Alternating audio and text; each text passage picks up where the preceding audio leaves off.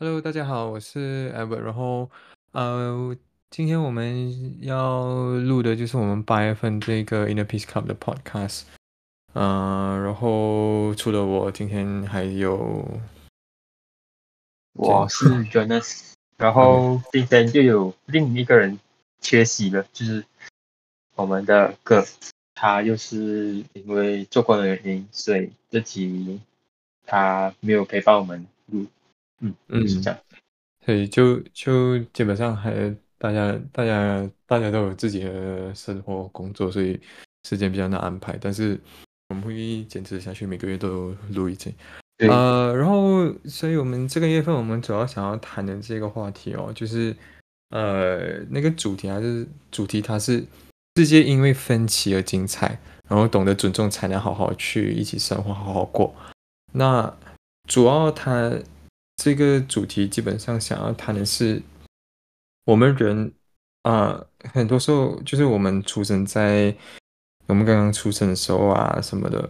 我们很多事情都是一样的，就好像你刚刚是小孩子是婴儿的时候，大家都喝牛奶，对吗？大家都喝牛奶，大家都吃奶嘴，大家都是睡觉吃饭，没有什么很大特不一样的地方。但是慢慢慢慢的，随着你的长大，你就越来越多分歧的一些地方。那我们。那我们要要怎样去好好去面对这些分歧？然后这就是我们这一集呢，他想要来谈的东西。呃，所以最主要的就是啊，我们会针对一些不一样的一些嗯 category 或者 sector 这样子来谈来谈这个东西哈。啊，然后。呃，所以，所以有什么 sector 呢？所以我们会谈一谈关于可能家人，我们会谈一谈关于可能朋友，我们会谈一谈啊，除了外在，我们也会谈关于内心，就是你自己自己内心要怎么去怎么去处理这些分歧啊？就是，所以我们第一个先，我觉得我们先从比较比较简单一点，就是我们讲家人的这部分。那那家人。最主要，我们我们就是有大概大概讨论，然后我们觉得最主要的地方就是一个，就是可能代沟吧，就是我们每次讲的代沟或者是 generation gap。那主要我们自己两个人可能比较，嗯，比较有自对比较有自身经验、比较有共鸣的点，可能比较多是啊，在父母那。讲讲讲，为什么我们先我们会讲父母呢？因为首先就是父母他们就是一般上来讲，我相信最少他跟我们相差大概二十岁，少过十岁那个就不合法。嗯，就 呃，可是 OK，是他们相差大概最少都最最少大概二十岁左右嘛，然后多的话可能三十岁，或者甚至是高龄产妇可能四十岁都有，所以。在这样子一个不一样的环境长大的情况下，或者是整个背景它就完全不一样嘛，所以很多事情为什么你会和父母有不一样的意见？其实这其实是蛮，它是一个算是一个自然现象吧。我觉得能能够就是就是它是一个 expected 的东西，它不是一个啊，你今天你跟你的父母意见不合很意外，其实一点都不意外嘛，对吗？所以，可是，可是，到底有什么嘞？呃，所以其实有很多咯。可是，可能比较靠近我们的其中一个东西，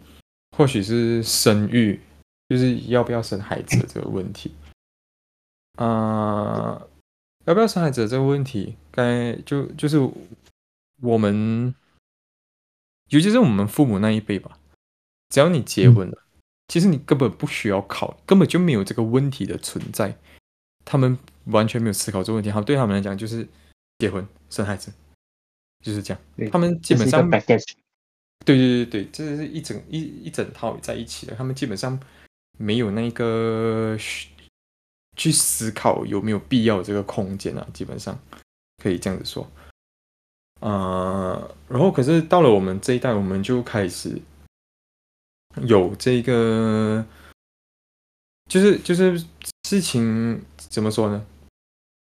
基本上就是现代化的一个效果吧。就是一是你的讯息的流通已经普及化了，就是很像很多人会听到啊，尤其是女性，她们没有选择嘛，所以她们就会知道生育很痛苦，就是生小孩子都很痛，然后要怀胎十月不辛苦，然后你生了小孩过后还有很多一些小小的后遗症啊什么的，所以就是这些讯息的普及化，你已经知道这个东西是困难的，然后。生了过后，也不是说你生了过后就没有事情了。你生了过后，你要带小孩子呢，那带小孩子，我们现代化的另外一个东西就是，现在小孩子也是蛮大的一笔那个花费和费用。你要怎么，你有没有那个能力去承担？然后，尤其是在大城市的，嗯，大城市的九零后吧，大城市的九零后，基本上就是大家可能连自己的花费也没有。就是也不能打包票，对，就是完全不不可能自己呃都没有过到很特别舒服，或是过到自己想要的样子，然后就所以我们就会去考虑，我们现在都过成这个样子，我们真的要生小孩吗？我们真的要有这个有这个，首先是有这个本事，或者是我们有这个时间，或者是我们有这个意愿要生小孩嘛？我觉得这个就是其中一个蛮大的一个分歧点。然后讲到这个啊，我就觉得，我就觉得这个其实真的是父母很难接受一个东西。尤其反反正，我觉得父母大多数都还，少数父母我觉得他们还是还还蛮矛盾的。可是还是有一些父母他们会比较。传统一点，我就觉得就是要生，所以嗯，应该是讲我们，因为我们在马来西亚嘛，就是我觉得我们的父母多数是比较传统一点啊，然后他们都会希望我们早生贵子啊，然后希望赶快结婚，然后啊，你看早生贵子这四个字，对，你结婚一定会跟人家讲早生贵子，你不会结婚，然后跟他讲，哎，希望你不要生。对吗？嗯，这是一个希望你婚姻美满，就是这个啊，呃，可能我们会先讲早生贵子，先才讲你的婚姻美满，或者哦，OK 啦，不至于啦。可是，可是不不不，我不管哪一个是先后，嗯，但是很九十九八千的情况下，你都会跟人家讲早生贵子，对吗？对，所 以所以。这个就是一个好像传统慢慢带下来的一个东西，一个一个算是我们根深蒂固的事情。对对对对对，但这也是蛮正常了，因为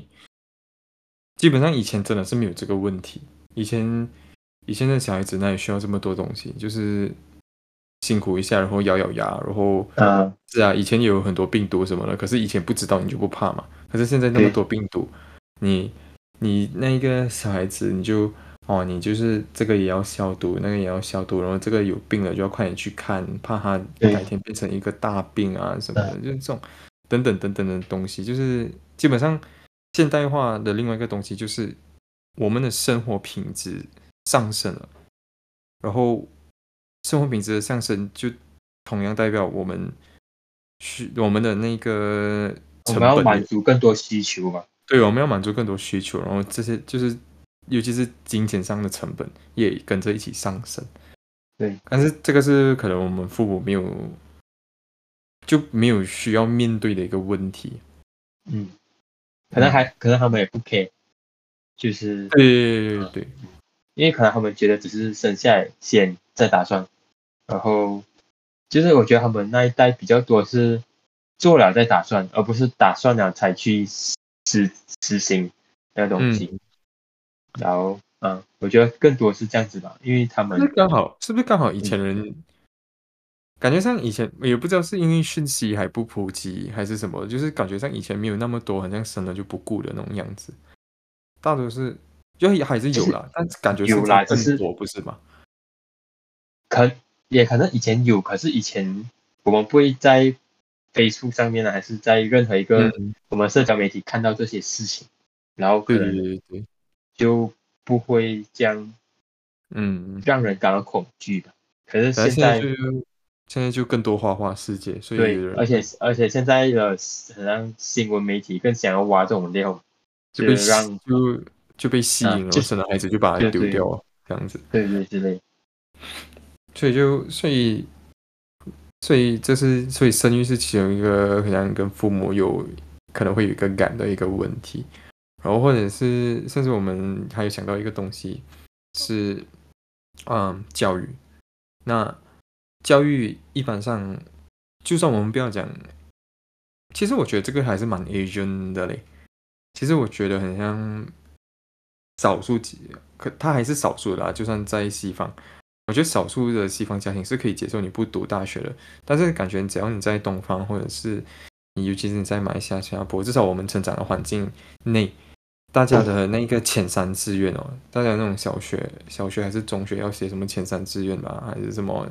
对对对，你都是要写，都大家都会很刻板，都会写一些什么律师、医生、医生啊，医生一定有的警啊啊，警察没有啦，警察写了，我妈会跟我讲，哎呦，警察很危险的，不要写这样，对啦。但是但是不管你是写什么，你都是写一些他需要 tertiary education，他需要就是你读到高等学府或者是大学或者是更高的一些职业，他不去，反正但是很像现在，嗯，我们暂且不不讲它是一个好的还是坏的 trend，但是现在有很多时候，甚至是啊，人家想要做的是网红，想要做的是 YouTuber，就是这些东西未必需要啊读到很深。呃，我们还是不讲它是好还是坏的东西，呃，那个是呃他自己的一个 topic。但是同样的，很像你现在你去跟你的父母讲，你读完中学、高中过后，你讲，嗯，我想要去一个车厂，还是我想要去一个啊呃咖啡店，我去做 barista，还是我要去学音乐，还是我要去，还是我要去什么的，就是反正你就是不要走那一个寻常的那一个去读大学三年到四年的那条路的话，我相信现在还是很多家长是没有办法接受的，甚至我自己都没有办法太好的接受。但我觉得，但我但但我不能接受那个点，可能是在于，就是如果你有一个很好的一个 alternative 的一个 plan，你你你让我知道你是有计划性的，你让我知道你不是因为不想读书而不去读，或者是你就是你纯粹想要逃避大学的话，你有一个想好的一个计划的话，那我觉得我可能是可以接受的。但这这真的太多小小的那些因素，就是你怎么去跟我谈这件事情啊什么的，然后我才能够去相信你要去，就是就是我才能够去赞同你不读大学这件事情啦。就这甚至不是在讲我自己的小孩，甚至是可能我的 junior 他跟我讲他不想读大学，我都要去，我都会去问他，这样你不读大学，你你想要做的是什么？然后你有办法去做到吗？我觉得这是一个。呃，这是其中一个另外一点，我们可能会跟父母有分歧的地方。嗯，那可是我我觉得我们已经大概讲，就是这些这些分歧的点在哪里。可是要要讲面对，要讲面对，我觉得父母是特别难面对分歧点的一个一个对象。嗯，对。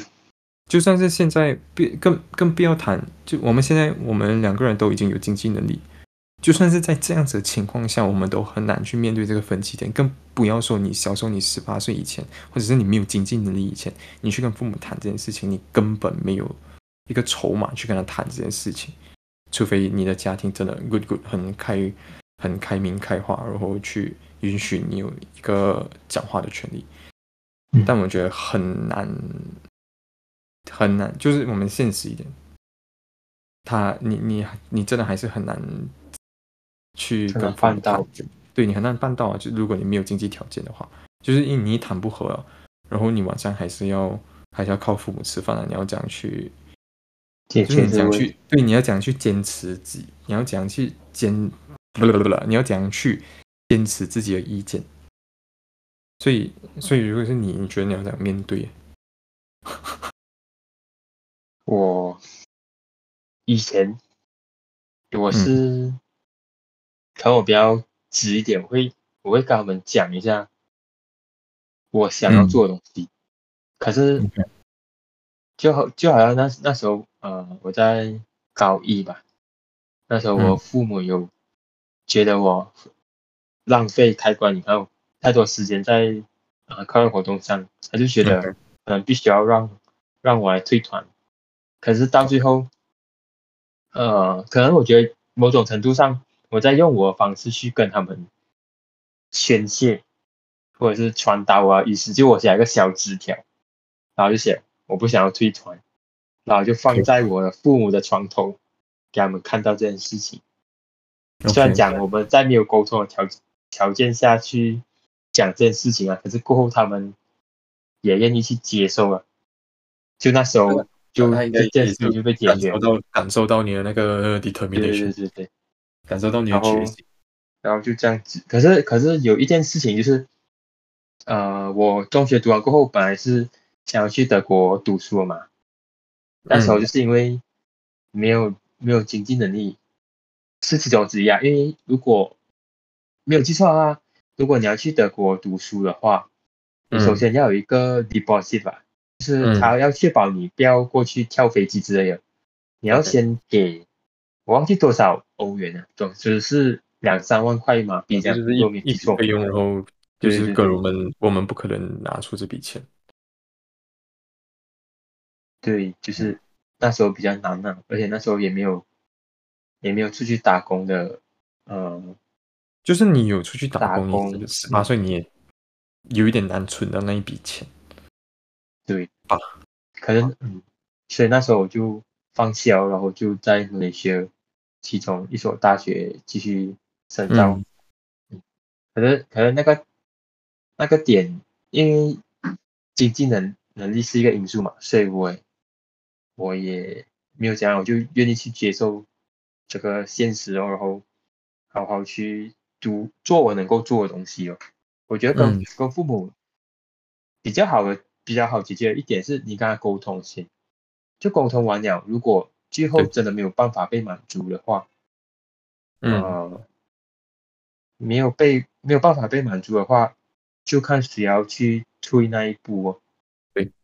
可是通常都是孩子会。要去退让了，不然，嗯，不然的话就我觉得，对对对，我觉得比较难。在尤其是在嗯，你未成年，然后你或者是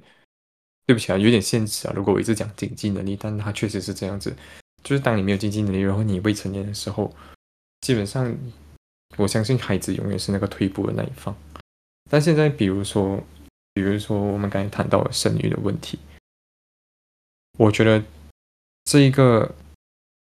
就是就是，就算父母真的一直要你生，一直要你生，或者是甚至是我们不，我们就算我们退一步，我们不讲生育，我们讲结婚就好。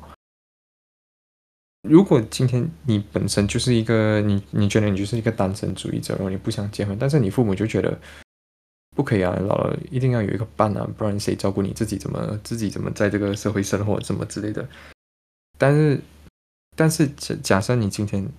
你真的就因为父母意愿去去结婚的话，其实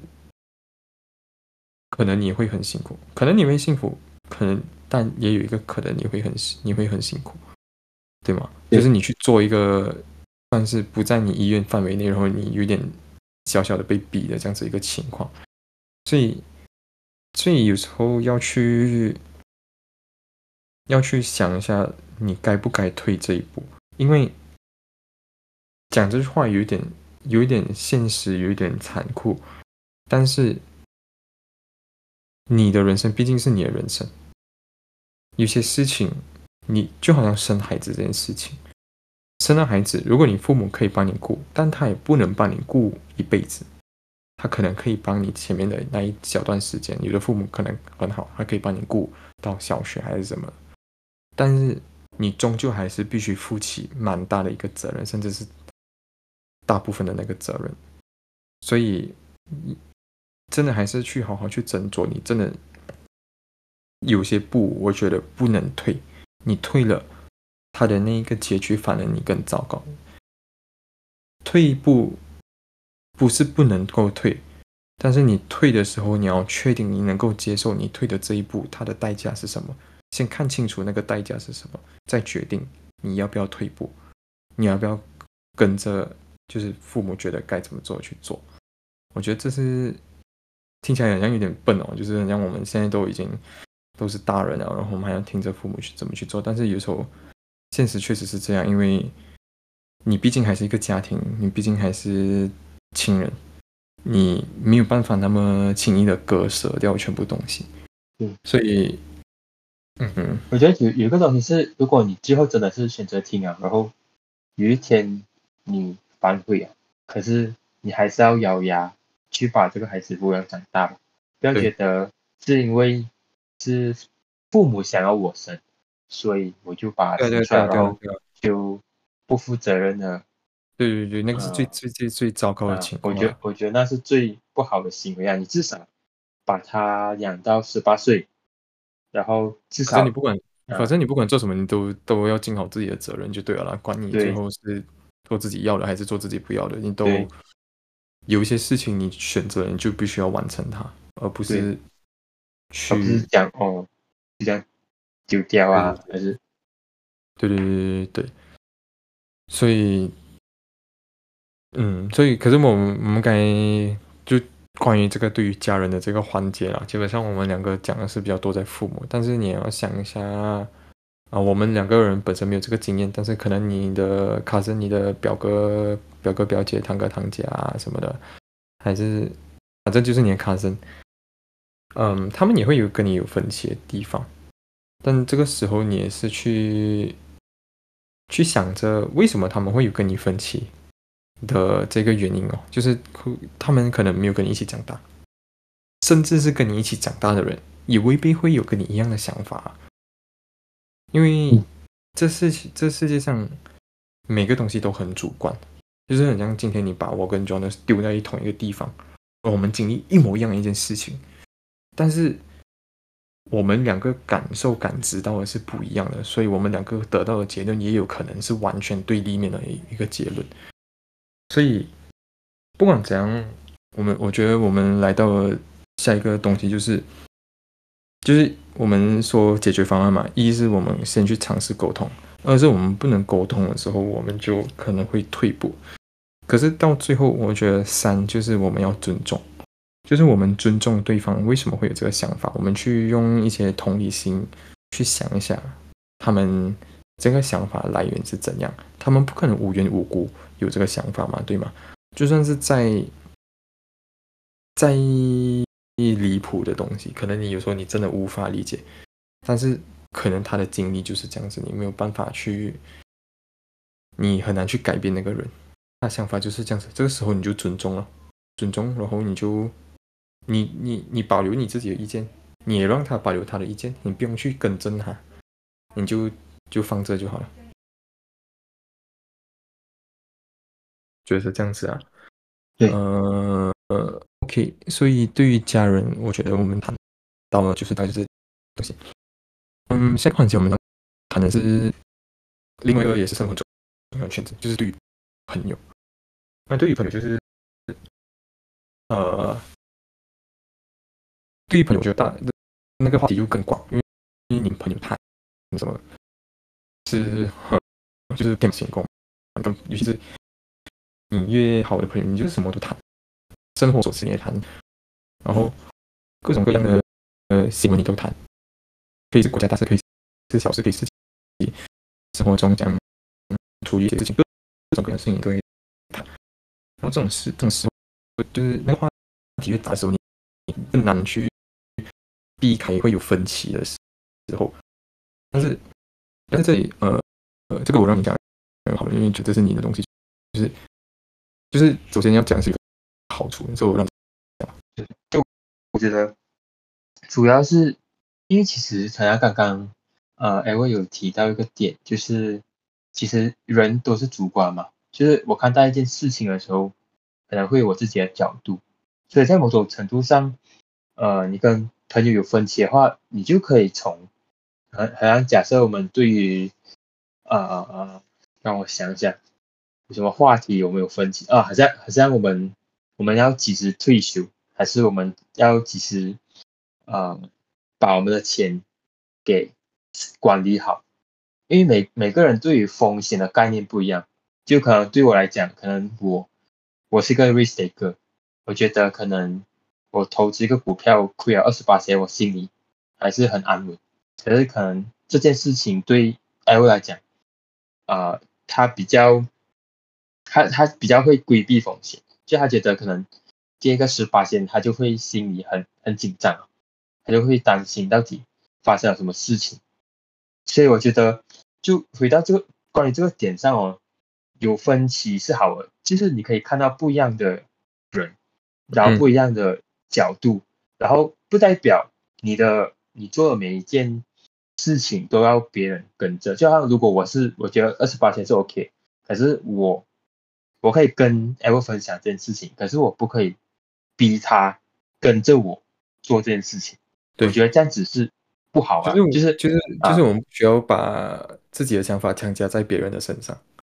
对，就我可以跟他分享，如果可能有一天，哎，我觉得哦，可能他觉得二十八线可能也是对他来讲是一个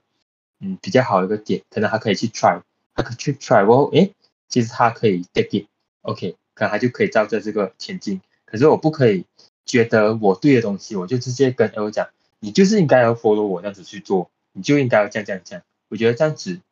会比较比较不好啊，而且比较幼比较幼稚的想法吧。对，就是觉得一个东西是绝对的对或者绝对的错，其实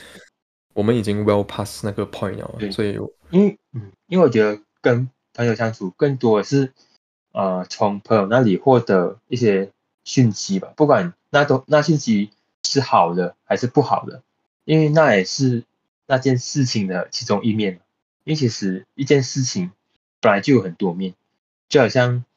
呃，讲回金钱的东西，就好像当你投资一个股票的时候，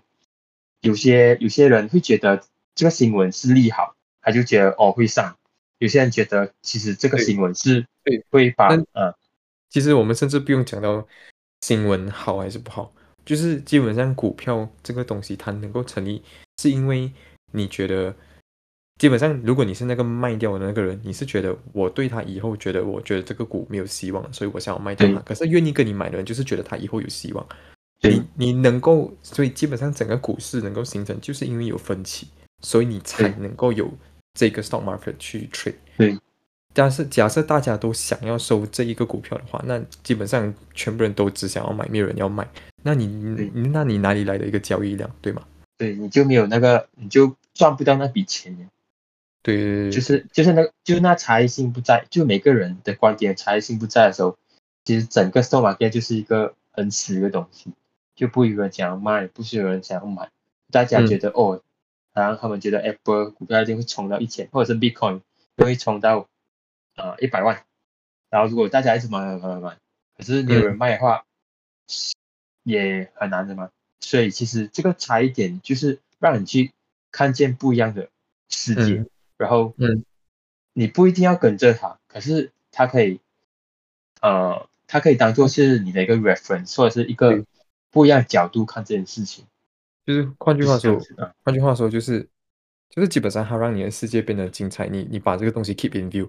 你就会去知道，OK，有些人是这样子想的，然后有另外一群人是这样子想的，然后你自己又是这样子想。就是当你心里保存着，保存着各种。就是知道这种各种各样的想法的时候，其实你你你会跟怎么说？就是你会跟之前我们谈过一个词叫 quiet confidence，就是不管什么事情，你当你知道这各种各样的想法的时候，不管现在哪一样情况出来的时候，其实你心里都会觉得，嗯，这个其实不太离开我的预算之中，然后你你也会比较安稳一点。这样就就嗯，就晚上睡得着，睡得着觉。就嗯，Well yes，嗯，对，所以我觉得是在朋友的分歧的时候，这个其实蛮就更容易解决啊，或者是可能是至少我们的朋友圈里面没有那些特别固执的人类，所以我们觉得容易解决，对吧？我觉得我们朋友圈里面。应该是不是说我们朋友圈里面没有固执人类，是固执人类都已经不是我们的朋友了，所以我们不会有这个觉得很难搞的朋友。然后对对所以在在这样子一个情况下，我们跟朋友有分歧的时候，其实我们都一是我们都很懂得尊重，二是我不强加你，我不强加你要跟着我的做，你也不强加在我身上我要跟着你的做，但是但是你你你明白我，我也明白你，我们各自保持着自己的想法，嗯就这样子。所以我觉得在跟朋友有分歧点的时候，这其实还蛮容易解决啦，至少至少在我们之间，就尤尤其是很像我跟 Jonas Jonas 之间，我们之间会有很，其实我们之间会有很多很多不一样的看法。我们对于很多事情，就是我我觉得差不多是对半吧，就是我们有一半的事情我们是统一的，但是我们有另外一半的事情，其实我们的想法是完全两个端这样子。但是这边我要提到另外一个东西就是，就我忘记我是从哪里学来的，但是其实我们人啊，他都会存在一个一个同理心，就是任何一个，就算你今天不赞同的理由，它现在出现在你面前，其实你只去去想，你都会去明大概去明白为什么这个人会有这个想法。我们不要说太极端的那一个，呃，最极端的那些想法，但只要他不是那这，只要在他在大多数人的想法里面，你大概大概你都会明白这个人为什么会这样子想，因为你你也是人，你也有那个同理心，然后在这样的基础去出发的话，其实你就会去慢慢学会懂得尊重，懂得沟通，然后懂得去处理这些分歧的地方。我觉得这是蛮重要的。其实今天，其实今天这一集歌没有在是一个很可惜的东西，因为我跟 Jonas 跟个我们在那个我们的那个 group chat 里面，有时候我们会讲，有时候我跟 Jonas 会讲一些东西，然后我们两个就会看起来就是完全不一样，然后个就会在那边紧张，他就觉得我们两个是不是要吵架了？但是其实我们两个根本就没有这个事情。我们在理性沟通，对对对对对对对，我就是就是与就是那个 Jonas 想要理解我在做什么，然后我想要跟他讲我在做什么，或者是我想要理解他为什么会这样子想，这样子吧。其实这期没有个少了那个，而且有而且有时候我会讲到好像很煽风点火，那种火上加油那种那种感觉，然后个看到就是他 interpret 那个话，就会觉得很很恐怖。可是可能对我们来讲，我们已经习惯这样子的模式，然后我们也知道我们有个默契，就讲对方只是在开玩笑，只是在讲干话这样。对啊，然后就没有啦，啊也不至于讲在开玩笑，可是我们我们明白，我们并没有就是白热化要吵架啊什么，而且我们我们我们也没有恶意这样子。对对对对对对，就是就是我们两个之之间 practice 的那个那个尊重，还是还有沟通是很 OK 的，就是我们已经习而且我惯了。而且有，我觉得有有差异性、有分歧，它的好一点是，如果有一天我看到可能你可能你走歪掉了，我可以我可以提醒你，让你走回来，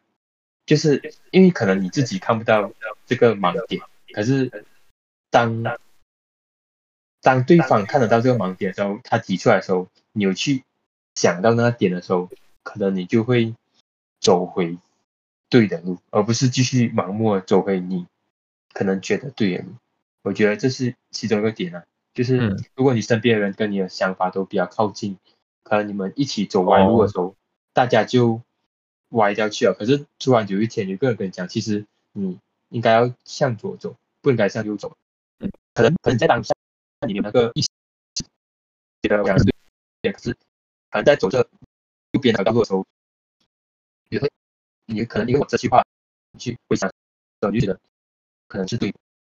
这样子呃，这个问题一个蛮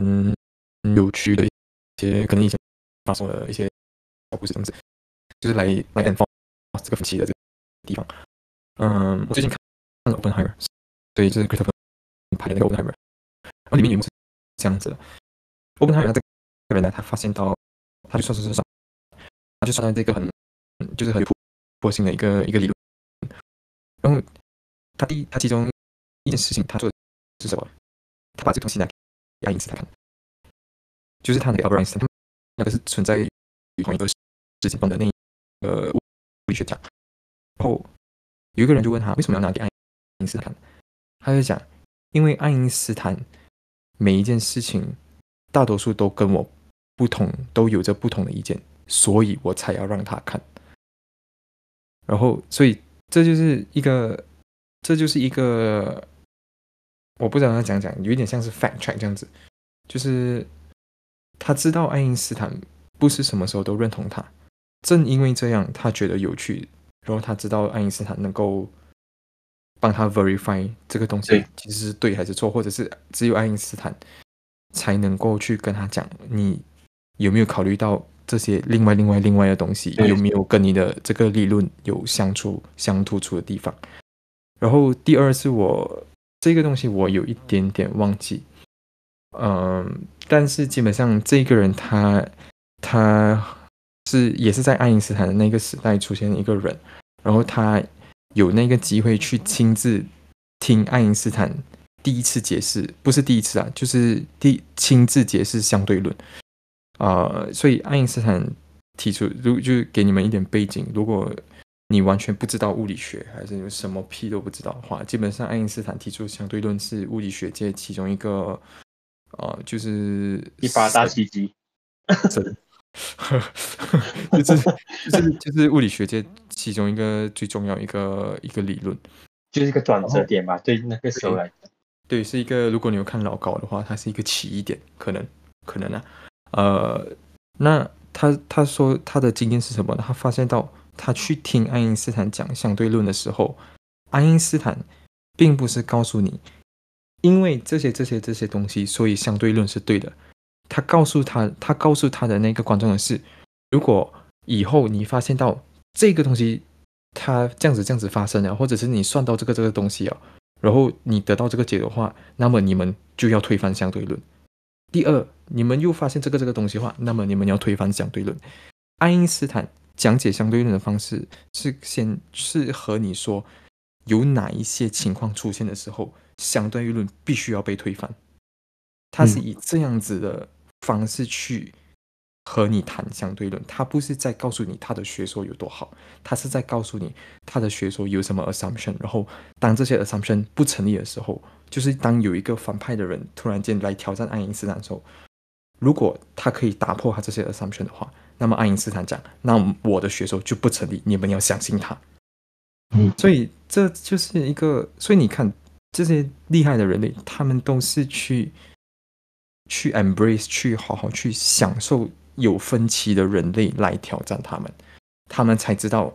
我这个学说是千锤百炼，有人来挑战过我，可是我这个学说还是存在着。嗯，他们帮我巩固我的学说，他对们他们懂得利用这个这个分歧，懂得懂得利用这个尊重和沟通，他们才是那么厉害的人类。嗯，所以这个我这是也是赞同。对，所以这是我两个想要，我觉得可以可以跟大家提到的一个，就是小小小的一个小故事，这样子去让你更去想一想自己是不是呃应该让自己的世界接纳多一点分歧，分歧的一个地方。OK，所以我觉得这个环节我们就是对于朋友的，我们大概也是讲到这里，就是基本总结啊，总结整个东西来讲，就是一是我们因为朋友我们聊的话题很广，所以其实我们在扩大我们的讯息量，我们可以知道各种各样不一样的想法，从而去为自己的心理做好准备。当不管什么情况发生的时候，但是你已经听过各种各样不一样的想法，所以你就有更好的准备去应对这些突发情况。然后二是，二是因为呃，刚才 Jonas 讲的那个，就是因为有分歧，所以你不会一整群人一起走错路，然后没有人出来提醒你。因为有分歧的人类，所以他可以过来挑战你去。你们有没有想过，你们这个东西有没有做好？这样子，然后你就会去开始去审视自己。对，如果是一个理智人类，那你不理智的话，没办法啦。OK，所以这就是大概关于朋友的地方。所以朋友的挑战不是在于沟通什么啊，觉得那个不是挑战。然后我们来到最后一个环节，这个我比较不主要从何下手，但主要就是对于内心。所以我们刚才我们刚才对于朋友，那最后我们就是对于内心。那对于内心，我们大概要谈的是什么嘞？这个就我来讲一点东西。其实其实刚刚我们讲那个对于朋友这个这个有个前提，这个前提就是你自己内心要有一把尺先，就是那把尺很重要，你不可以随波逐流。就好像如果刚刚刚讲一般那个那个话题，就是假设你一直向着右边，然后我我来跟你讲，哦，你应该向左的时候，如果你当下意识马上从右转左的时候，就代表你的心里其实是没有一个底，没有基本上那一把尺的啊。总结总结你刚才讲的这几句话，就是你不要做墙头草，你不要，就是嗯，就就我觉得可能至少，呃，很多人在这社会上这样子讲很好像不好，可是很多人都会其实内心没有那，对，就是他们没有那把尺，就可能别人觉得哦，你应该要，就好像呃，就是有没有主，就是就是有没有主见，对，有没有主见，就好像呃，小时候我们一直。因为因为我们出就是我出生在 GB，然后很多人家长都会讲哦，你应该要去新加坡做工，你应该要去新加坡做工。可是很多人都只是因为钱去新加坡做工，他没有去想可能他还有其他呃更重要的东西，可能是自己的爱情，或者是可能是自己的事业之类的。可能他只是因为家长讲的那句话哦，你应该去新加坡做工而去的话，然后最后迷失了。嗯，我觉得这样就有点可惜啊，因为其实还没有找到自己内心的那那一把尺啊。基本上就是你，基本上就是你应该要活在当下，然后当你去做一件事情的时候，你要想好自己的理由是什么，而不是人家给你的一个理由。对对对，就好像就好像今天可能我信仰佛教，然后有一天有一个基督教的人来跟我传教，然后就觉得哦，啊，可能基督教对我也好，然后就转投基督教。然后可能多过几天，一个伊斯兰教人来传教的时候，然后你也是觉得哦，可能伊斯兰教对我也好，这样子其实你到最后你什么都不是了。就很像那个 Life of Pi 耶，那个 Life of Pi 他不是一直换那个信仰的，你还记得这个电影吗？对对对，其实我觉得，我觉得因为这些，好像刚刚我们讲了，不管是对于家人还是对于朋友都好，都有一个前提，就是你内心要有自己的那一个 standpoint，你要有自己的。那个角度，就不管。我觉得，我觉得其实可以来到这个话题的人都会已经是有想法。如果是没有想法，你根本不会有分歧，你根本就弱鸡。对，你就完全可可能可能就算有分歧，你也是为了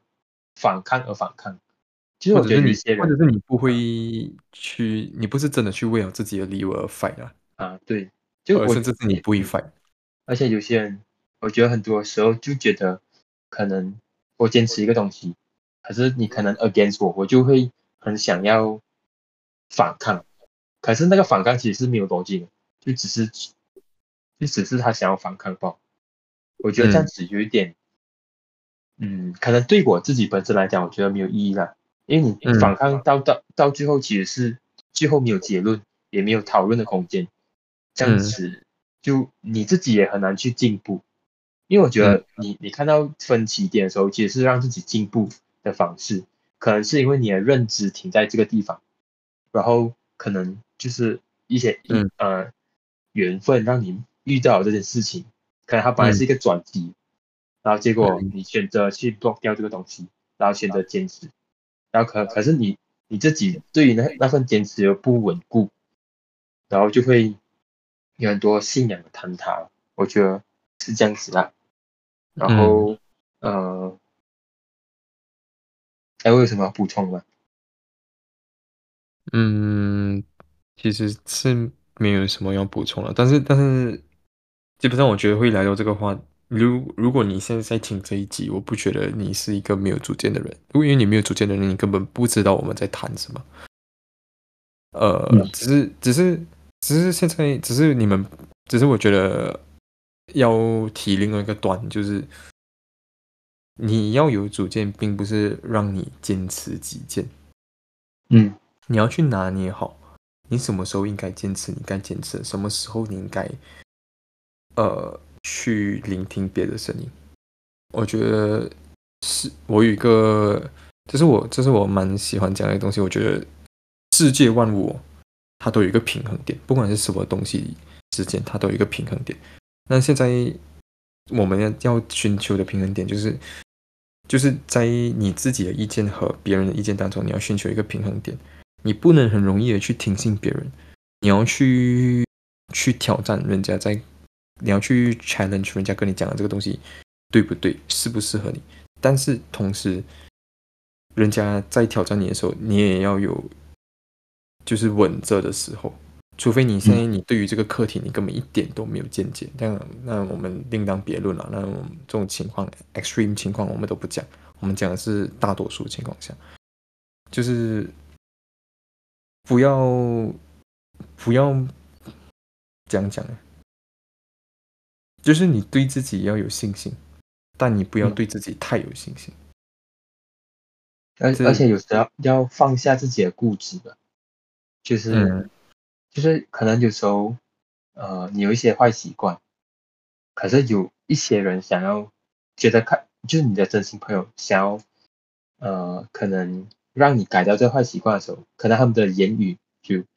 有点刺耳还是怎样，可能对你来讲就想要反抗，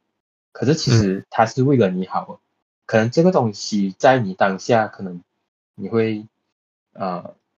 你会想要去抵抗他们，可是我觉得那东西。啊，我觉得那东西你可以是人类人类的劣根性。对，然后你我觉得你可以选择用呃尊重的方式，你可以讲 OK，可能这个东西你可以回应他讲哦，呃，用一种比较心平气和的方式，可能你可以跟他吵，你可以跟他再回去讲哦，这这啊我有什么原因导致我这样？可是我觉得那句可能他讲那句话，你可以先放在心底先，然后选择去尊重他的这个观点。可能是，可能不是，那个你自己来评断。可是，可能你过了半年，过一年后，这句话在你心里产生反应过后，可能，而且你有看到你一些坏习惯导致你的，呃，你身体机能的衰退啊，还是一些事情发生的时候，你就会呃去思考。我觉得这样子才是比较好一点。最那个写实的例子就是抽烟喝酒。嗯，所以很像你硬硬去叫一个人教一个人戒烟的话，他其实很难去听懂哦，或者是他就是不甘愿哦。对，所以就心里先不要有那不甘愿，先去尊重他的这个嗯这个观点先，可能你可以把它放在心里。嗯，可能有一天你真的嗯有孩子了，然后有有家庭了，可是你不希望自己的孩子因为你戒烟而他们。他们吸到二手烟，可能你会因为这个观点而改变。嗯，我觉得那这个是嗯，就是看情况。对，就是就回到自己个人层面上面。嗯嗯，OK。我可以讲一个例子啊，可是这例子有点风俗一点，就好像就好像七月要到了嘛。就是我可能可能你觉得你是呃不信神啊，不信佛，只信自己一样。可是我觉得，呃，我可能我们更多的时候更要去尊重。如果如果别人有这个信仰的时候，是去尊重，而不是讲哦，不要就可能别人在烧金纸或者是拜神的时候，或者是有歌台的时候，你在旁边指指端指指点点。啊，哦，以前我遇过一个人会这样，所以啊，还是有，只是我觉得就就，呃，因为他有他的信仰嘛，嗯，你有你的信仰，你不需要去。干涉到他的信仰，你你去尊重他。对对对对对对。啊，可能有一天，假设你真的有一天觉得这件事情是对的，这样你不是某种程度上是你在打你自己的脸。如果二十年后你突然发现哦，可能真的有这回事，嗯，然后呃，你你，我觉得这样子，可能对我自己来讲，我觉得会自己把自己的脸不好啊，所以会选择去尊重，也不是。也不是讲，呃，对着干还是怎样的，就嗯嗯，我相信这些存在的每一件事情都有它的理由，会被传承下来的东西都会有它的理由，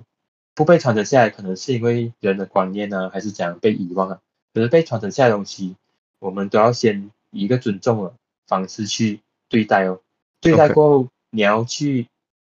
啊，真正去变成你自己的信仰也好，还是你只是放逐也好。我觉得那是另外一个问题啊。至少你先尊重，你先，你先把这个信仰，不要一直排斥哈。嗯，OK，呃，我这边想要讲的就是另外一个点啊，就是对于，因为我们讲这是对于内心嘛，其实内心会有什么时候会有分歧呢？呃，我觉得是会有的，因为就好像哦，我我本身是有阅读的习惯，但你会让你自己分歧的未必是阅读。可能就是你生活，你慢慢生活，然后你慢慢接触到不一样的人，然后你慢慢就是在环境的时候，在一个大环境下，你慢慢发现到一个新的一个道理，然后你发现到跟你之前的那个道理很相冲突。这样子讲很抽象嘛？我举一个比较现实的例子，就是我以前就是就是好像我到现在我都还是偏向比较外向的人类，然后我一直相信沟通沟通沟通沟通，我觉得任何问题它都缺乏沟通。我觉得你只要沟通就不会有问题，但是当我接触到一个概念过后，我接触到一个，嗯，Susan King，我们之前提过这本书，Susan King 他写了一本关于 introvert 的这本书过后，这本书它让我内心有了分歧，因为这本书它很好的去用科学去解释和论证，去告诉你，其实 introvert 他们不是不与你沟通，他们只是他们有。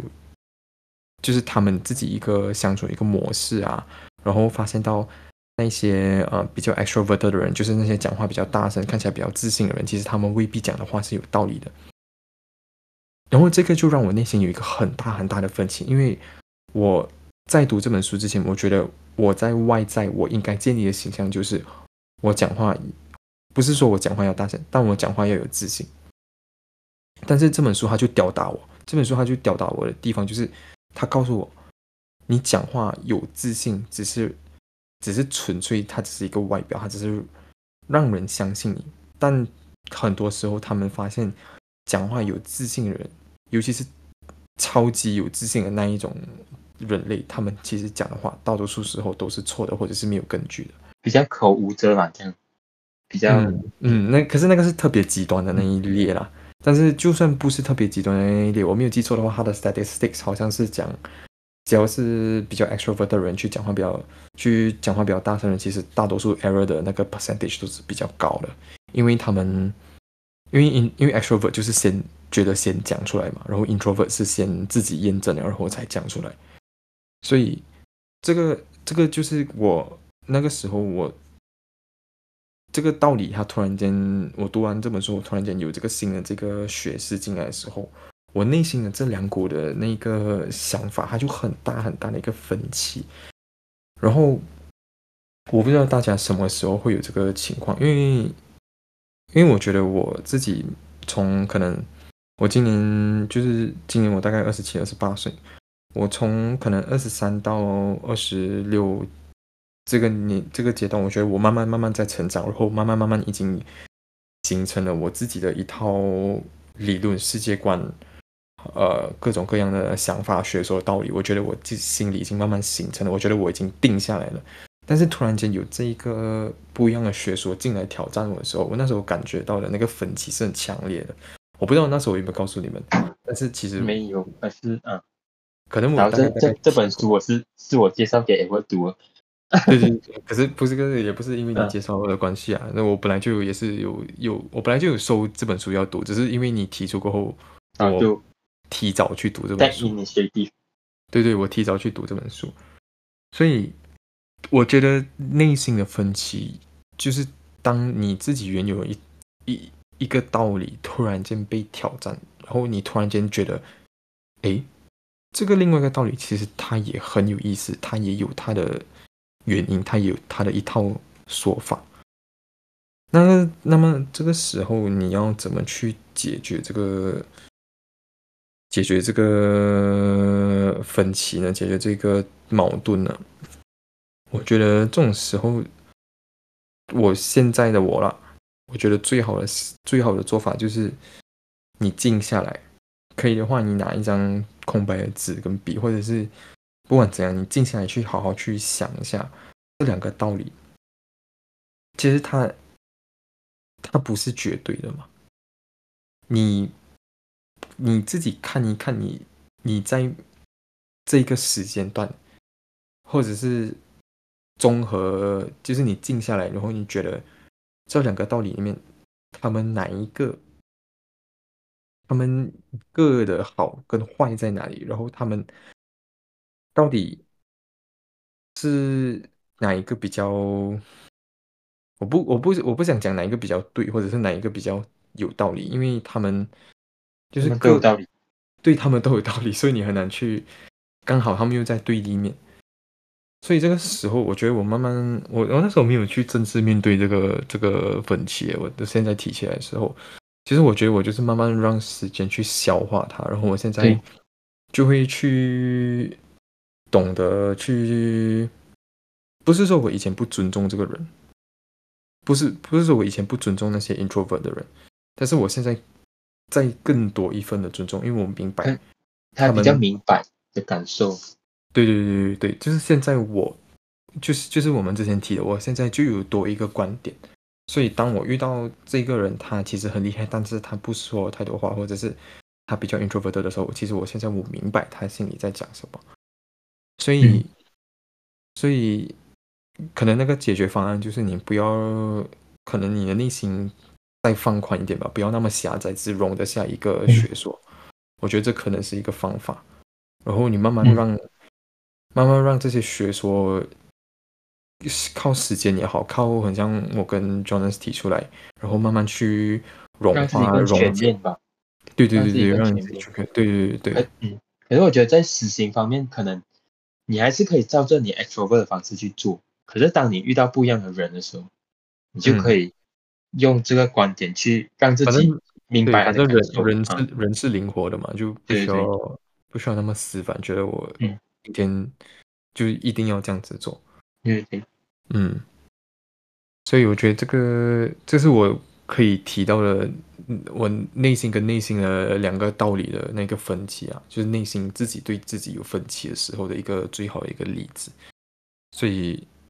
当我不知道大家什么时候会遇到这种情况，或者是大家会不会遇到这种情况，但是有的话，我觉得就是讲的有点很像 K 学这样子，就是你真的是要自己跟自己一个对话，然后去整理、去梳理自己的那个情感还有想法，去去想办法，去想办法把这些东西都融合在一起，内化内化。